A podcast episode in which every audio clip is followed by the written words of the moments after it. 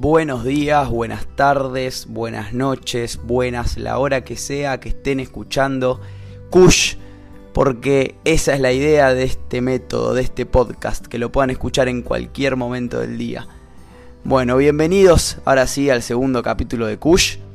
En el día de hoy voy a leer un cuento que se llama Un tal inconsciente, que tiene un gustito particular para mí.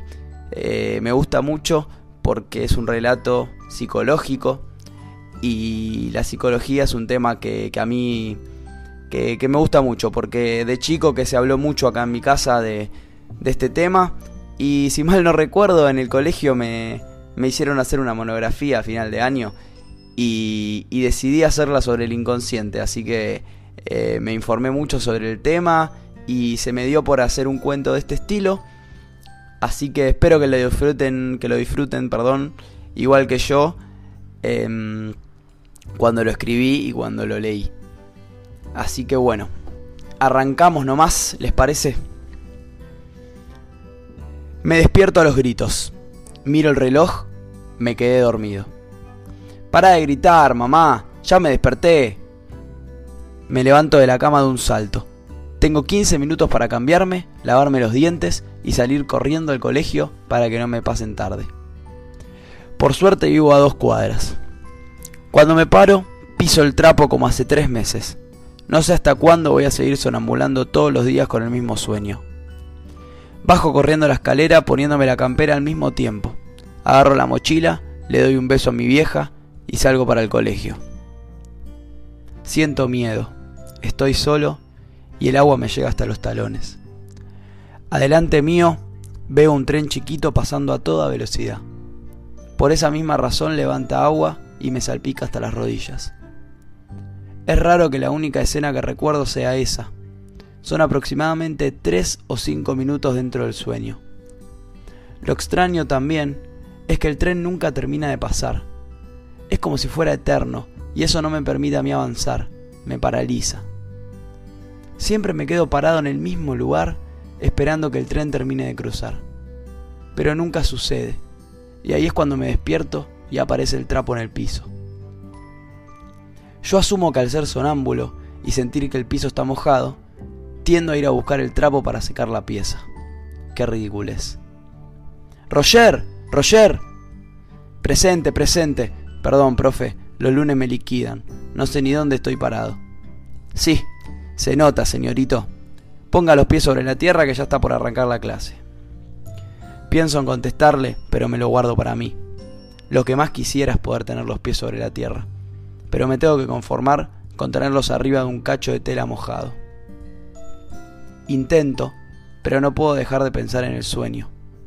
No puede ser que hace tres meses, todos los santos días, viva la misma escena, y encima, a mitad de la noche, baje las escaleras y busque un trapo. Un trapo. Un día me voy a romper la cabeza bajando. Lo peor de todo es que estoy yendo a la psicóloga una vez por semana desde que comenzó el sueño y no hay forma. Ojalá el miércoles cuando vaya me diga algo que me solucione esto, porque ya es intolerable. Qué cara está la vida, amigo, ¿eh? ¿Y qué querés? Si hace tres meses que no duermo bien una puta noche. Estoy destruido. Creo que Choni me empezó a hablar de su fin de semana, que el basquet esto, que los amigos de Pilar, que fue al cine con la novia, pero yo no estaba ahí. Lo miraba y le asentía, pero no escuché absolutamente nada. Lo mismo me pasa con el colegio. No puedo prestar atención, no puedo estudiar, ya no sé qué más hacer. Para colmo, en la clase de fisicoquímica me quedé dormido y me mandaron a dirección por decimocuarta vez en ocho semanas. Creo que el director aprieta radial y le sale directamente el celular de alguno de mis viejos. Por último, tuvimos matemáticas y me volví a mi casa. Si hoy mi papá no me da un sermón de cuatro horas, pega en el palo. Hola pa, hola ma.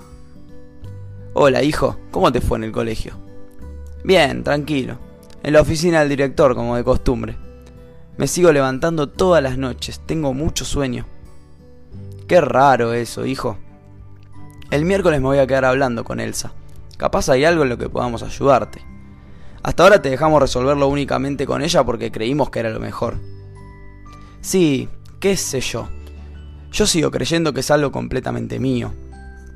No creo que puedan ayudarme. Es un clic que tengo que hacer. Estoy en mi pieza, googleando, tratando de leer cosas sobre el sueño. Abro una pestaña, me direcciona a una página y el título dice, El inconsciente no tiene no. Andás a ver qué o quién es ese tal inconsciente del que todos hablan. Elsa también me lo nombra muy seguido. Ella me dice que el sueño es muy representativo de la realidad, pero que no puede darse cuenta qué lo genera hasta que yo hable y le cuente todo. Cree que le oculto situaciones, malestares, pero realmente no entiendo qué me lo puede estar generando. Me acuerdo cuando me dijo, evidentemente algo te está trabando, algo no te deja avanzar, y encima ese algo es insignificante, es chico, casi de juguete. Esto fue hace varias semanas, y todavía no puedo asociarlo a nada, ni siquiera acercarme. Cada día me preocupo más, ya no lo tolero. Necesito dormir una noche completa sin levantarme. El sonambulismo encima es muy extraño, porque se entrelazan los dos mundos, el sueño y la realidad. Yo sinceramente siento que el piso está mojado, pero solo me acuerdo de lo que hice cuando piso el trapo. En el momento que voy a buscarlo no recuerdo nada, lo hago inconscientemente, aunque no sepa ni qué significa. Siete meses y contando. El sueño sigue ahí. 198 días soñando lo mismo. Creo que mi cabeza está a punto de volverse loca. O quizás algo peor, explotar. 198 días googleando. 77 días dentro del consultorio de Elsa.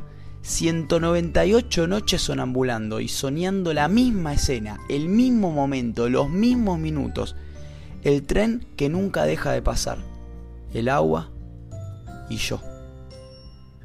Hoy, día 199, tomé una decisión. Le pedí a mi madre y a mi padre que escondan todos los trapos de la casa. Pero no solo eso. Les pedí que estén en lugares aleatorios de la casa y si es posible dentro de otros objetos. Por mi parte, cerré la puerta de mi habitación con llave y le pedí a Johnny que la esconda dentro de la misma. Luego de realizar todo esto, llegó la noche y la hora de acostarme. Me dormí rápido porque estaba tranquilo. Creía haber encontrado la solución. ¿Cómo carajo no se me ocurrió antes? Suena la alarma. Es la hora de ir al colegio. Me siento en la cama con los ojos cerrados. No quiero ni mirar. Me acomodo con los dos pies en el aire sin tocar el piso. Dejo pasar unos minutos y apoyo mis extremidades en lo que pensé sería el frío suelo de madera de mi pieza. Pero no. Siento la misma sensación cálida y rugosa que hace 197 días. El trapo estaba ahí. Bueno, ahí, ahí se fue el segundo episodio. Espero que les haya gustado y lo hayan disfrutado igual que yo al escribir, como, como lo dije al principio. Así que bueno, nos vemos la próxima semana. Adiós.